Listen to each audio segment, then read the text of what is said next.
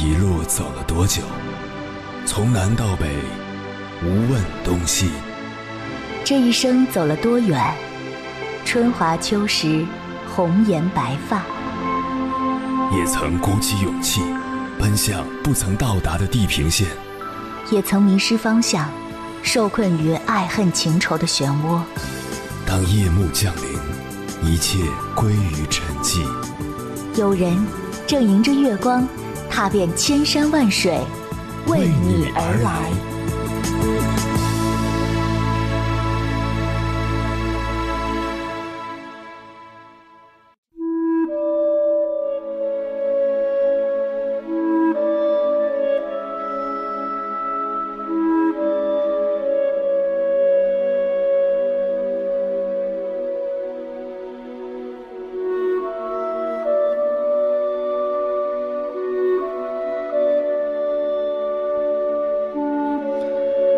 前段时间看了一档调解类节目，一位八十多岁的奶奶想通过节目组去寻找失散了二十八年的孙女。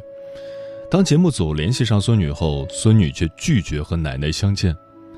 在节目组想了解矛盾产生的原因时，面对镜头的奶奶含糊其辞地说：“我都不晓得什么矛盾。”后来节目组了解到，二十八年前孙女的爸爸去世，留下了房产和一笔抚恤金。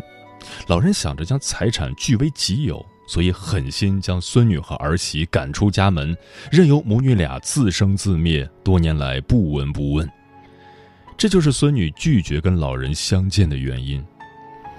这时，调解员劝说孙女：“不管你们之间发生过什么矛盾，都已经过去这么多年了，老人对你的爱是毋庸置疑的，希望你能够用宽容平和的心态对待老人。”孙女听了，在电话那头冷冷地说：“我很像他，他有多自私，我现在就有多自私；他有多恶毒，以前做的事情有多绝，我有过之而无不及。”说完，孙女挂断了电话。二十八年过去了，孙女的伤口也没有愈合，心里始终不能原谅奶奶。对此，我表示理解。有些伤害不是时间就能冲淡的，他们会像烙印一样刻在心里，或许已经不再疼了，但永远不会忘怀。上周和一个朋友一起吃饭，席间我们谈到了最近常被提及的校园暴力。朋友回忆说，初二那年他转学去了一所新学校，因为体型矮小偏胖，经常受到同学们的欺负。包括被同学起各种难听的外号，被篮球砸，被水管滋水。我问他：“这么多年过去了，你原谅当初那些伤害你的同学了吗？”他沉默了一会儿，缓缓地说：“直到现在，我依旧能记得寒冬凉水浇在我头上的刺骨感，伴随着那种刻骨铭心的耻辱。我永远不会原谅那些伤害过我的人。”因为我没办法怀着一颗千疮百孔的心，强颜欢笑地说没关系。是啊，当初的那些煎熬与痛苦，只有自己知道。有些伤痕虽然划在了手上，却一辈子刻在了心上。无独有偶，在校园暴力的相关话题下面，我还看到一位网友分享了自己的故事。从小，他就是一个不受待见的男孩，因为他长着十一根手指，同学总是欺负他，将他的书包扔到教室外，趁他不注意，在笔盒里放虫子，甚至动员全班同学不跟他说话，孤立他。他的整个童年都是在压抑中度过的。成年后，他回到家乡参加同学聚会，当年的霸凌者见到他后，纷纷向他举杯，红着脸说。当时大家都是孩子，干了这杯，过去的事情就一笔勾销吧。在众人的起哄下，他将杯中的酒一饮而尽，同时也坚定地说：“酒可以喝，人不能原谅。”是的，不是所有的事情说一句对不起就可以换来没关系。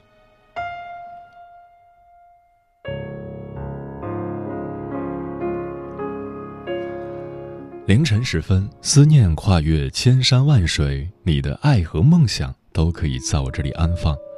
各位夜行者，深夜不孤单。我是迎波，绰号鸭先生，陪你穿越黑夜，迎接黎明曙光。今晚跟朋友们聊的话题是：如何面对你无法原谅的人。成长过程中，你有没有受到过来自他人的恶意与伤害？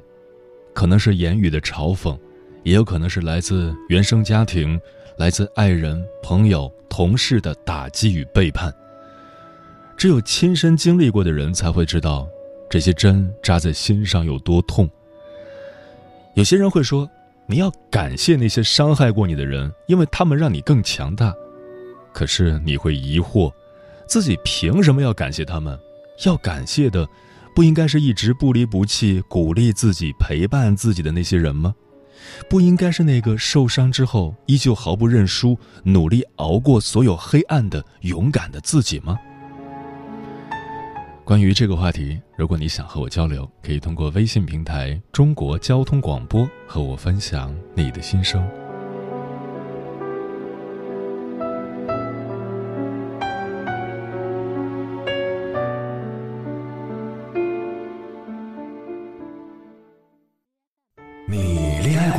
结婚算了，俺都有孙子了。呃，一直都单身啊。爱过，你有梦想吗？我希望多拉点生意，给孩子攒点钱。年轻的时候想当个舞蹈家，当然有啊。不过我只想给自己打工。我一直想开个花店。你走过千山万水吗？跑了二十多年车，哪儿没去过呀？我也是个旅游达人，山山水水都看过。还没走过，不过呢，我想以后是不是能够环游世界？追星算吗？从一个城市跑到另一个城市。那你呢？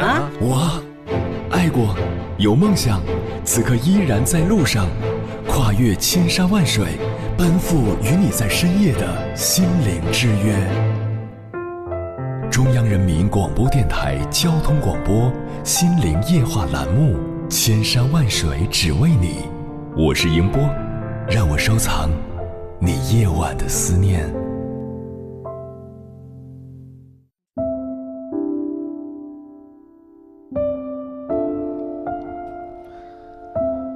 伤害别人的人，是不会考虑被伤害人的感受和所造成的后果的。他们祈求的，不过是让自己的内心好过而已。而你的纵容和忍让，只会让他们故技重施，一次次得寸进尺。今晚千山万水只为你，跟朋友们分享的第一篇文章，是来自北京一位听友的原创投稿，名字叫《我还是不能原谅他》，作者迟暮少年。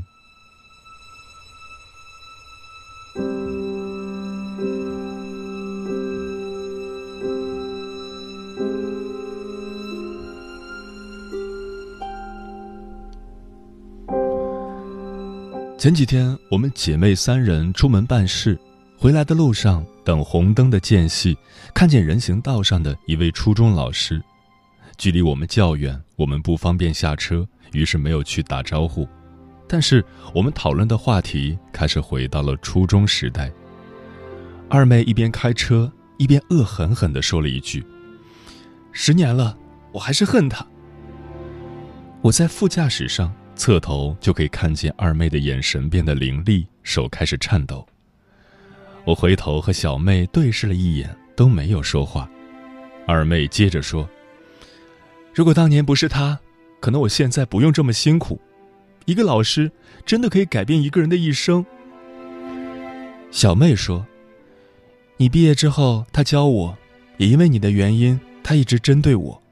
班主任找我谈话，跟我说。”他最亏欠的就是你，如果当初换一种解决方式，可能结局就不一样了。提到班主任，二妹的情绪略有缓和，我在旁边听着他俩抱怨当年的委屈。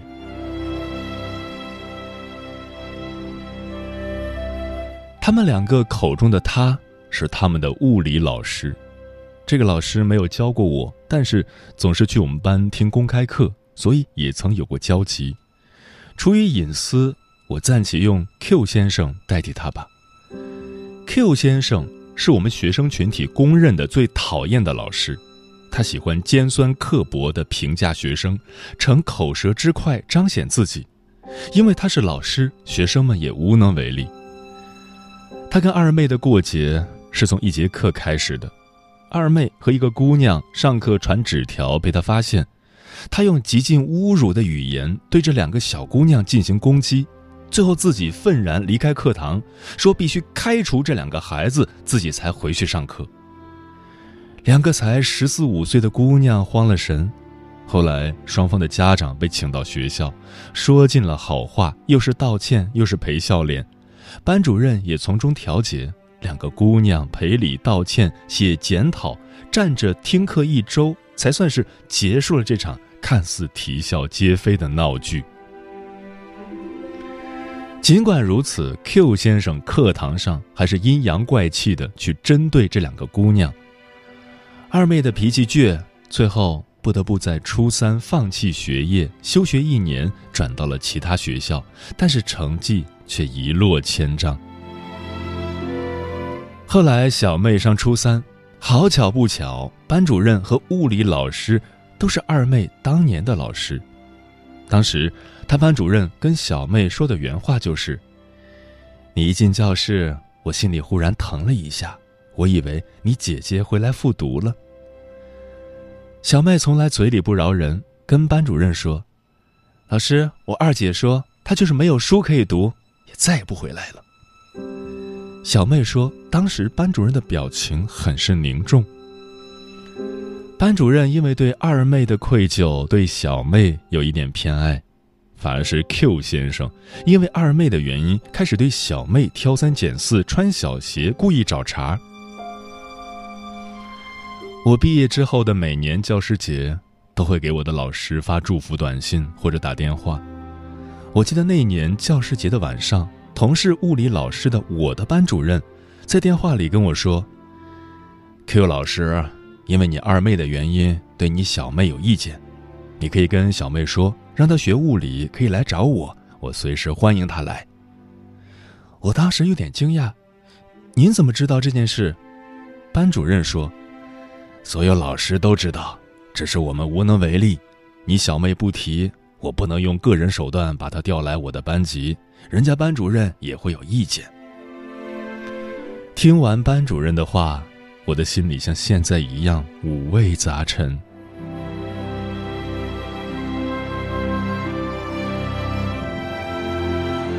时间回到现在，如果今天看见的是他，我恨不得下车去跟他打一架。二妹的怒气明显没有消，最后。我不得不岔开话题，结束了这段对我们都不愉快的回忆。但是我一直都记得二妹最初的那句话：“十年了，我还是恨他。”有人说，时间可以治疗一切伤痛，可以让人放下一切过去，可以化解所有仇恨。但是，那些动不动就劝人放下的人，一定是自己没有经历过别人所经历过的伤痛。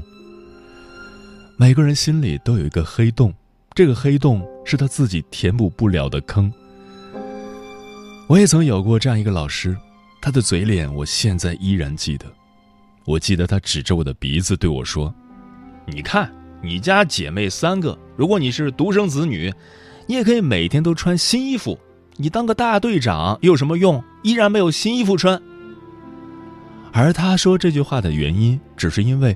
当天，我们的班长穿了一身新衣服，大队长的我穿的是校服。我庆幸没有像现在个别小孩子一样回家对妹妹下手，但是当年他的样子却烙印在我幼小的心里。两件事都发生在校园，主角都是老师。我不是针对老师，只是刚好这两个人的职业是老师而已。如果现在问我会不会原谅那个老师对我说的话，我也会选择不原谅，即使那个老师的模样已经在自己的记忆里开始模糊，可是我还是不会原谅。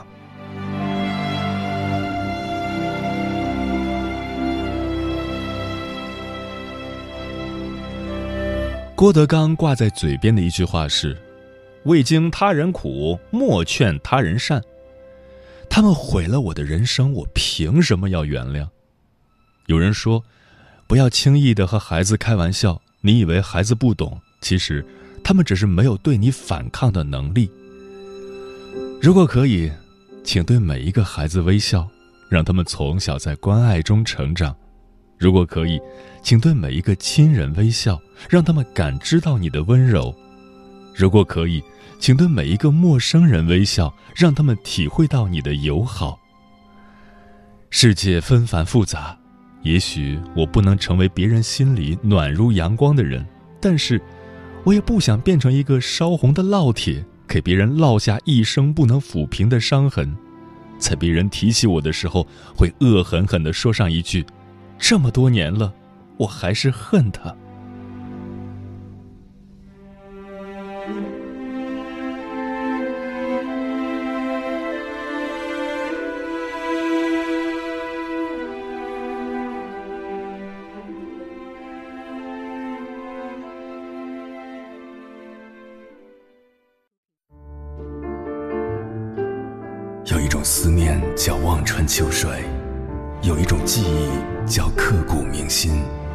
有一种遥远叫天涯海角，有一种路程叫万水千山。千山万水只为你，千山万水只为你，正在路上。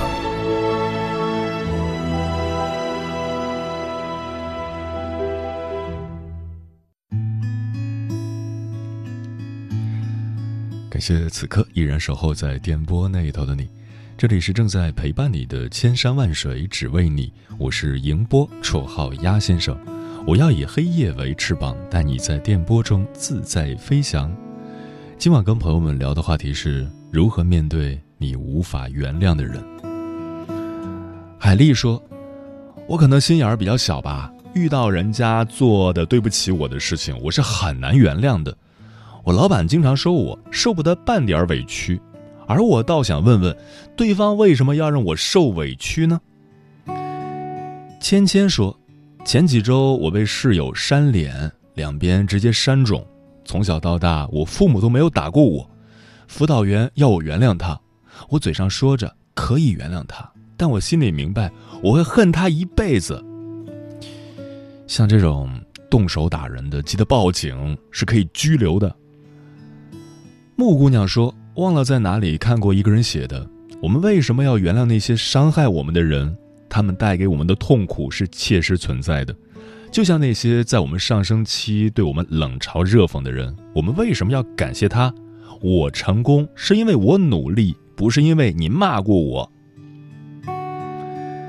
龙哥说：“原谅是美德，不原谅是本分。”自己要求自己原谅是一种修养，而要求别人原谅就是一种道德绑架了。雨落潇湘说，初三因为一道数学题不懂，请教后桌的男生，他看了一眼题目，说了一句：“这么简单都不会，不教。”我瞬间尴尬到无地自容，默默的说了一句：“哦。”然后下了自修，回到宿舍，躺在床上哭了很久。我知道别人没有义务，但还是很难过。从那以后，我再也没有问过那个男生数学题目了。初中毕业后，也再没有见过他。高中数学一落千丈，纵使我万般努力想要恶补数学，可是高考的时候，数学成绩还是一言难尽。直到高考结束，去和朋友见面，才又遇到初中那个男生。我和他说了一下这个事情。他说：“没有想到给当年的我造成这样的伤害，还说请我喝奶茶表示歉意。”我说：“不用了，已经过去这么多年了，没什么了。”是啊，这么多年了，早已时过境迁，物是人非。说了原谅，但是并不代表以后还会有联系，还会有接触。毕竟没有必要了。手心的蔷薇说：“不与那些不值得的人和事计较，这样会比……”怀揣仇恨要轻松很多，不让那些伤害继续影响我们，不必原谅，而是要惦记，提醒自己，永远不要成为那样的人。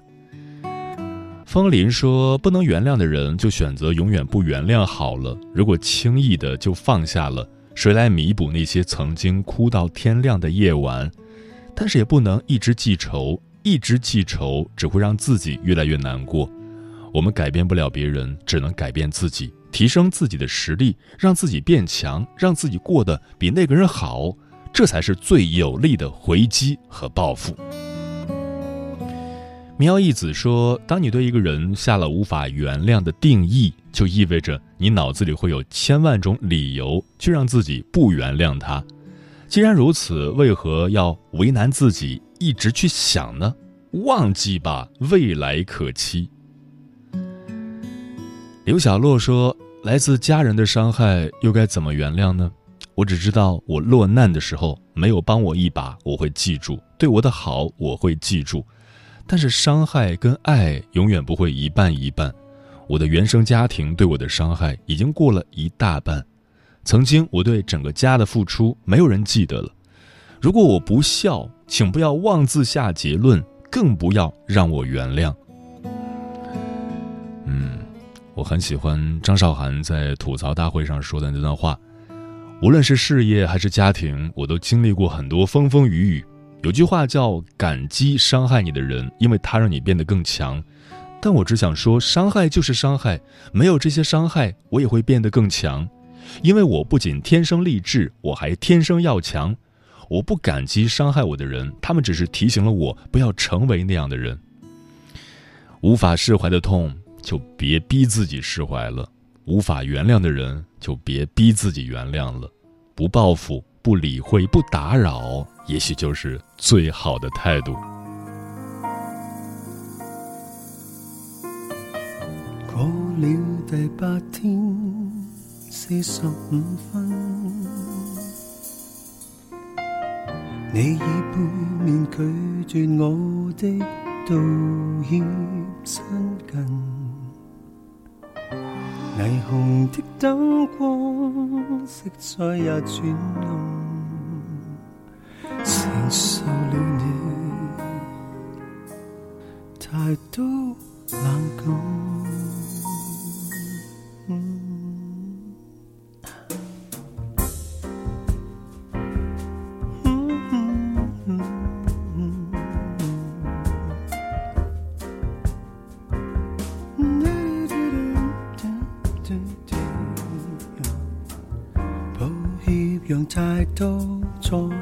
生，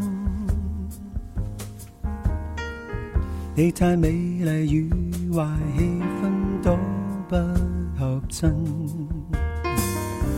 爬行的指尖想使你兴奋，又换你那两肩美感。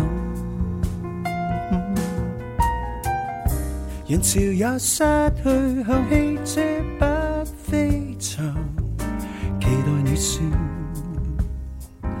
原不原谅。分开的一双嘴巴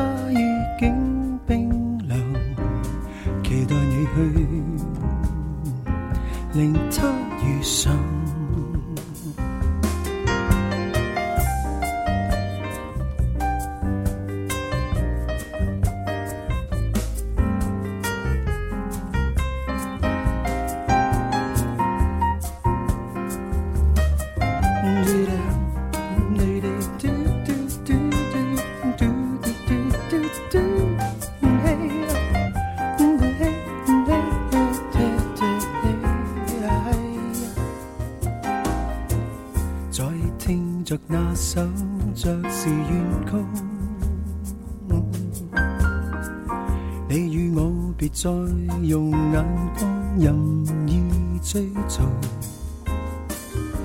眉头都弯曲，不等你一笑，期望冷战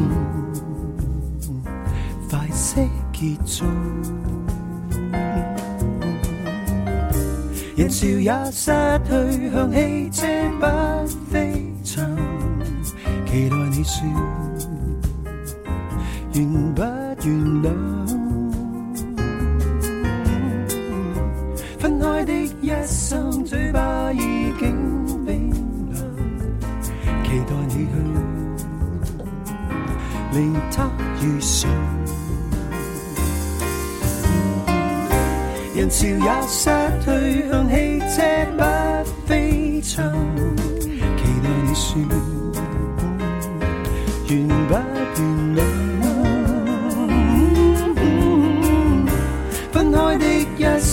掌心中可得做，然后世界便可。